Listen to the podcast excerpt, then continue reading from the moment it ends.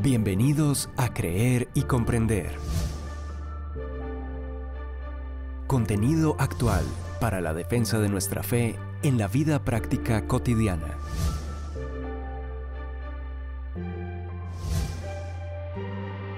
Un tiempo de aprendizaje junto al autor, conferencista y apologista Arturo Rojas.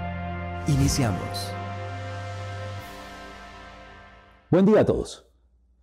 Daré inicio a una serie de podcasts eh, exponiendo en toda su extensión capítulos puntuales de mi último libro, El escándalo del cristianismo, del cual hice una reseña panorámica en las dos conferencias del lanzamiento en el en vivo que pueden escuchar también aquí en nuestro canal. Comienzo hoy con el capítulo que aborda el llamado pensamiento políticamente correcto, para lo cual quiero enmarcarlo en el siguiente pasaje del Evangelio.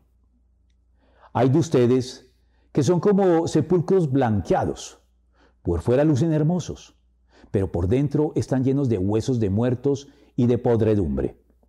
Así también ustedes, por fuera, dan la impresión de ser justos, pero por dentro están llenos de hipocresía y de maldad. Mateo 23 del 27 al 28. Para comprender por qué comienzo con este pasaje, permítame citar a Carlos Alonso Lucio, exdirigente del movimiento guerrillero M19 y ex senador de la República de Colombia, quien narra en su libro Cristianos, salid del closet, un episodio vivido en una prestigiosa universidad secular cuando, siendo estudiante ya entrado en madurez y con toda la experiencia acumulada tanto de su vida subversiva como de su posterior vida política, como desmovilizado, en el marco del establecimiento. Se vio impulsado por su fe a rebatir en voz alta en medio de la clase algunas de las afirmaciones del maestro en el aula universitaria, a lo cual éste respondió de esta manera. No es necesario que adelantemos esta discusión en clase. No sería políticamente correcto. Con mucho gusto podremos conversar por fuera de clase, me respondió. Con lo que el profesor consideró zanjada la discusión sin necesidad de dar respuesta satisfactoria al aventajado estudiante que lo interpelaba públicamente.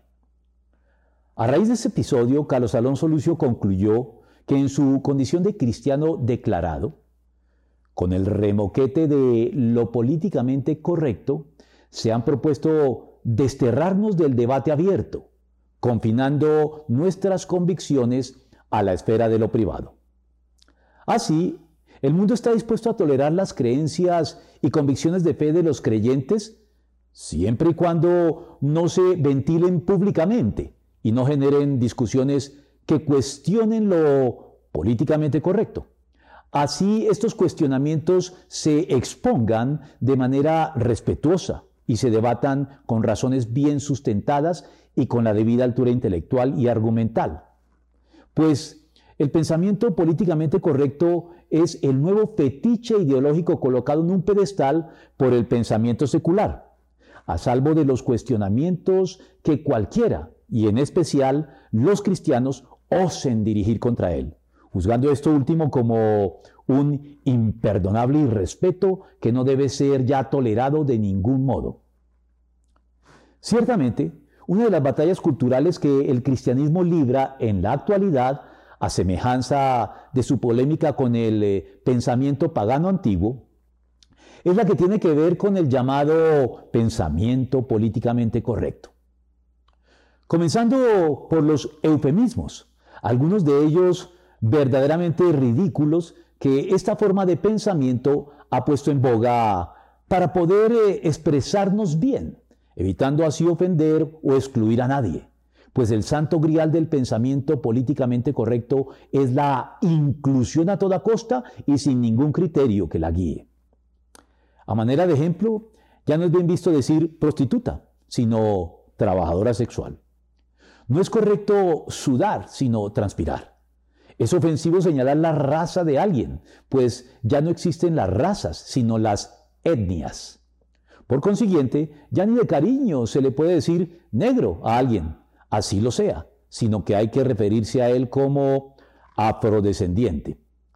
Pero tampoco se le puede decir blanco al individuo de cabello y ojos claros y con escasa pigmentación en su piel, sino caucásico.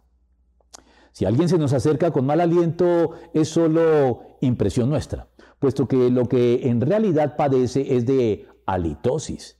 Y si tiene el pésimo gesto de soltar gases en público, ya, ya no se le puede reprender, sino compadecerlo por sus incontinentes flatulencias. Pero más allá de estos aspectos que se prestan a la hilaridad y que podríamos considerar hasta cierto punto anecdóticos, debemos detenernos con la debida seriedad en las ideologías que alimentan el pensamiento políticamente correcto y se encuentran detrás de él. Ideologías que el pensamiento políticamente correcto busca defender y promover en oposición al cristianismo. Estas ideologías forman todas ellas parte de la misma gran familia o parentela, a cuyos exponentes más conocidos vamos a dedicar los siguientes eh, párrafos señalando la evidente conexión y el respaldo mutuo que se prestan los unos a los otros, como harían los integrantes de una familia bien cohesionada y estructurada que no admiten señalamientos sobre ninguno de los miembros que la conforman, poniendo la solidaridad entre ellos por encima de cualquier otra consideración, por razonable que pueda ser y por mucho que se caiga de su peso. La primera de estas ideologías que se halla en la base del pensamiento políticamente correcto es el escepticismo, a quien podríamos identificar como el padre que engendra a todas las demás, entre las que encontramos también el relativismo, el pluralismo, el multiculturalismo y el subjetivismo. El escepticismo es el padre de todas estas ideologías en boga, no solo por ser la raíz conceptual de todas ellas, sino por ser de lejos la ideología que se remonta más atrás en el tiempo a la época de los griegos. El escepticismo fue entonces una escuela filosófica entre los griegos con sede en la misma academia inaugurada por el gran filósofo clásico Platón. Esta escuela filosófica niega la existencia de una verdad objetiva y universal válida para todos, o por lo menos niega la posibilidad de poder llegar a conocerla, aun si existiera. Para ellos todos los juicios que podamos hacer sobre la realidad están siempre condicionados y por lo mismo son parciales y no pueden, por tanto, constituir un cuerpo absoluto de conocimientos. Por eso los escépticos preferían no emitir juicios, sino meras opiniones.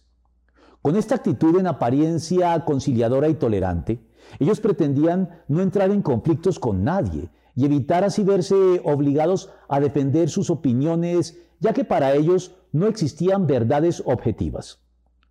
Pero es difícil creer que se puede permanecer por mucho tiempo en este estado de ambigüedad e incertidumbre permanente, producto de la carencia de confiabilidad de cualquier conocimiento adquirido que podamos profesar. Relacionando, relacionado lado a lado con el escepticismo encontramos al relativismo. Ideología que refuerza las actitudes propias del escepticismo en la medida en que éste consiste en la afirmación de que no existen absolutos, o dicho de otro modo, que no existe el bien y el mal, la verdad o la mentira con validez universal, sino que todo es relativo o depende de. Tal vez quien mejor lo expresó fue el poeta español Ramón de Campoamor en su conocido poema que dice, en este mundo traidor nada es verdad ni es mentira, todo es según el color del cristal con que se mira. Ante este panorama, el gracioso e ingenioso juego de palabras contradictorias y sin sentido pronunciado por el comediante Cantinflas en una de sus películas, deja de ser absurdo y se vuelve muy lógico. Concluía él en cierta oportunidad una discusión diciendo, estoy totalmente de acuerdo contigo, pero pienso todo lo contrario. En tercer lugar, aparece una de las ideologías más dominantes y más mencionadas y promovidas en la actualidad por el pensamiento políticamente correcto, el llamado pluralismo. Este sostiene de manera puntual y escueta que la opinión de todos cuenta y pesa por igual y debe por tanto ser tenida en cuenta y defiende esta convicción a capa y espada en contra de quienes no piensan igual. El pluralismo da lugar a su vez a una versión más sofisticada, que se conoce como multiculturalismo. La postura de quienes afirman que todas las culturas son igualmente válidas y respetables, y considera entonces normativo el dicho que afirma, a donde fueres, haz lo que vieres. Y finalmente, todas ellas derivan y concluyen, aún a su pesar y aunque se resistan a reconocerlo abiertamente, en el subjetivismo, la más descarada, individualista y difícil de depender de todas estas ideologías hoy vigentes, al postular que cada persona tiene el derecho, ya no solo de opinar, sino de sostener y defender su propia verdad, la cual debe ser respetada y no debe ser cuestionada por quienes sostienen puntos de vista diferentes e incluso contrarios sobre la verdad. Presuntamente, todas estas ideologías permitirían tener en cuenta e incluir a todo el mundo de la manera más tolerante y civilizada en la convivencia armoniosa entre los pueblos, en el marco del ideal moderno de la tolerancia, sin tener que entrar en controversias, discusiones ni debates, ni tener que afrontar los desacuerdos eh, y los choques y los enfrentamientos, en muchos casos violentos, que la historia conoce alrededor de las diferencias de pensamiento entre los distintos individuos y los variados grupos humanos por ellos conformados. Pero todo esto no deja de ser más que un romanticismo ingenuamente optimista, que no logra superar el más elemental análisis lógico y racional, y se ve desmentido continuamente por la experiencia humana cotidiana de cada día. Y en el caso hipotético de que lograra lo que persigue, lo haría a un costo demasiado elevado, como es el sacrificio de la verdad. Así, el pensamiento políticamente correcto nos permitiría vivir y convivir pacíficamente, pero no nos daría una razón por la cual vivir consistentemente. Y habiendo comenzado por el escepticismo, terminaría también en el escepticismo sombrío, cínico y desesperanzado de quienes piensan que no existe nada confiable en lo cual creer y por lo cual vivir. Ahora bien, la tolerancia es un valor que no es ajeno a la Biblia y ha estado siempre presente en ella de muchas maneras, obligándonos entonces a señalar aquellas cosas rescatables que existen dentro de las anteriores ideologías que pasan el examen bíblico sin tener por ello que suscribirlas o respaldarlas como un todo. En este orden de ideas, el pluralismo acierta en cuanto a que toda persona tiene derecho a expresar su opinión, ojalá de manera respetuosa, y a ser escuchado por los demás. Pero esto no significa que toda opinión tenga la misma validez y que no pueda ser discutida, rebatida y refutada por otras opiniones más y mejor sustentadas. Asimismo, y a semejanza del multiculturalismo, el cristianismo también afirma que toda cultura puede y debe ser considerada y evaluada a la hora de hacer aportes a la construcción del bienestar colectivo y global, pues presume que a la luz de la Biblia y de la iluminación o capacidad de razonamiento que Dios ha otorgado a todos los hombres, sean o no creyentes, toda cultura puede tener algo que aportar a este proyecto compartido por toda la humanidad. Pero al mismo tiempo no cree que todos los aspectos de las diferentes culturas humanas sean por sí mismos constructivos y estén exentos de crítica, sino que en muchos casos hay aspectos de ciertas culturas que tienen un potencial destructivo y contrario a la globalmente compartida ética universal que subyace a todas las culturas y debe ser por lo mismo combatido. De igual modo, el cristianismo le concede al relativismo que no existe ser humano, por capaz, dotado o iluminado que pueda ser, que pueda ver por sí solo la totalidad de la verdad, sino a lo sumo algunos matices particulares o ciertos aspectos más o menos destacados de ella, combatiendo así la actitud soberbia, cerrada y censurablemente dogmática que se ha dado al interior de la religión en general y de la iglesia cristiana en particular a lo largo de la historia. Pero al mismo tiempo reconoce y defiende la convicción de que hay aspectos puntuales de la verdad que son tan claros y evidentes para todo observador desprejuiciado que tienen validez universal y no dependen de. Y en lo que tiene que ver con el subjetivismo, el cristianismo defiende el valor de las perspectivas particulares de cada individuo humano, con base en las experiencias subjetivas vividas en un momento dado por cada persona. Experiencias que no dejan de ser reales, ni pueden ser descalificadas por el simple hecho de que no puedan ser demostradas de manera objetiva, concluyente e indiscutible.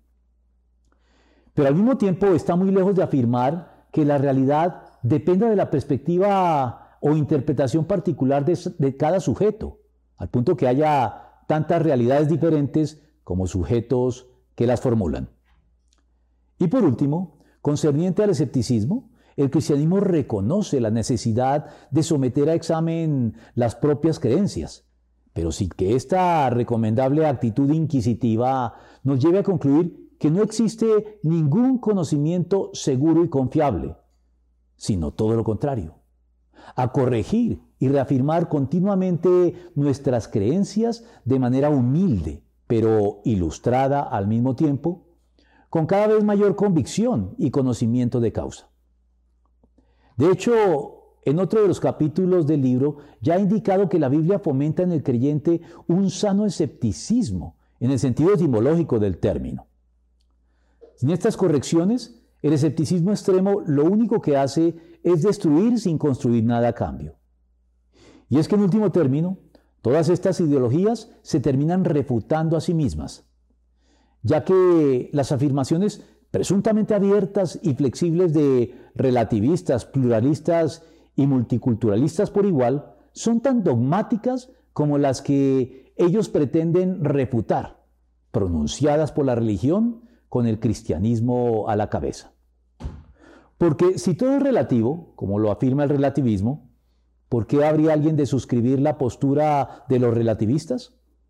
¿Cómo pueden ellos reclamar mayor validez para su postura si sostienen que todas las posturas son igualmente válidas? ¿Con qué argumentos pueden convencer a, a, quien piensa que no todo es relativo sin traicionar al mismo tiempo su relativismo? Al fin y al cabo, ¿no indica el más elemental principio de no contradicción que algo no puede ser verdad y mentira al mismo tiempo y en la misma relación? Así, si lo que declaran estas ideologías es cierto, entonces lo que dicen quienes las combaten debe ser mentira. Y si ellos admiten esto último, están contradiciendo su propia postura relativista al hacerlo. Si argumentan a favor de su postura, terminan contradiciéndola y si no lo hacen, pierden cualquier poder de convicción a favor de ella. En el caso del escepticismo, por ejemplo, argumentar a favor de él es como decir que sí podemos estar seguros de algo, y es de que no hay nada seguro.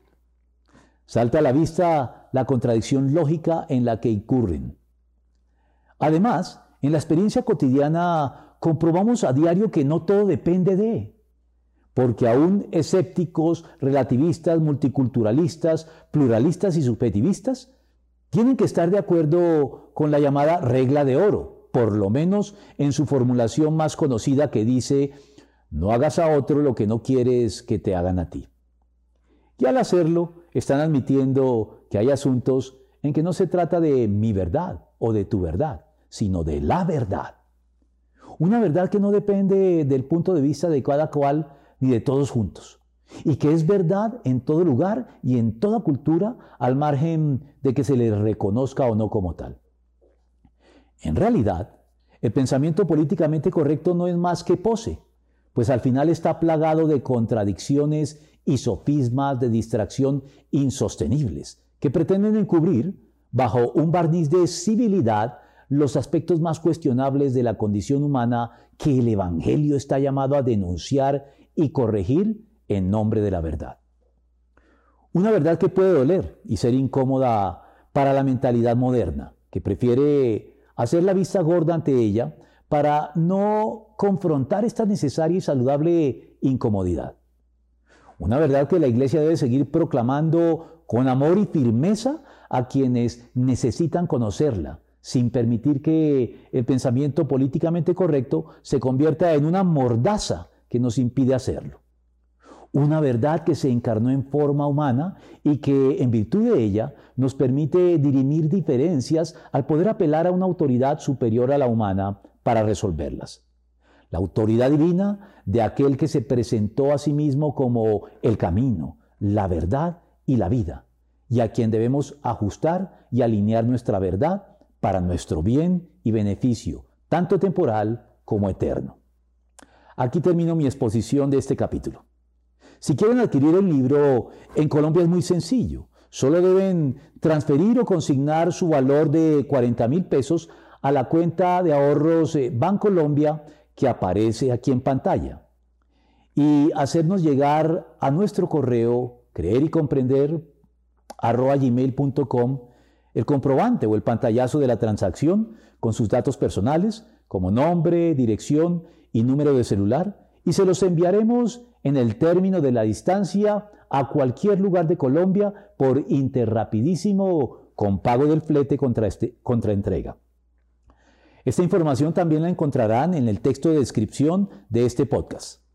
Ah, y en los siguientes 75 ejemplares enviados estaremos obsequiando otro de mis libros, ya sea La razón y la fe, compatibles o irreconciliables o materia o espíritu, un falso dilema. Apresúrate entonces y como siempre, no olvides suscribirte a nuestro canal, decirnos si te gustó y compartirlo con tus contactos. Saludos a todos.